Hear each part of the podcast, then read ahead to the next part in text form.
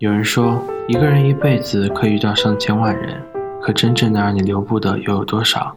我们都会在得到与失去中徘徊着。每次面对失去面对需要你从另外一个很重要的人的世界路过时又有多少人真正会使用正确的方式放下眼前的失去？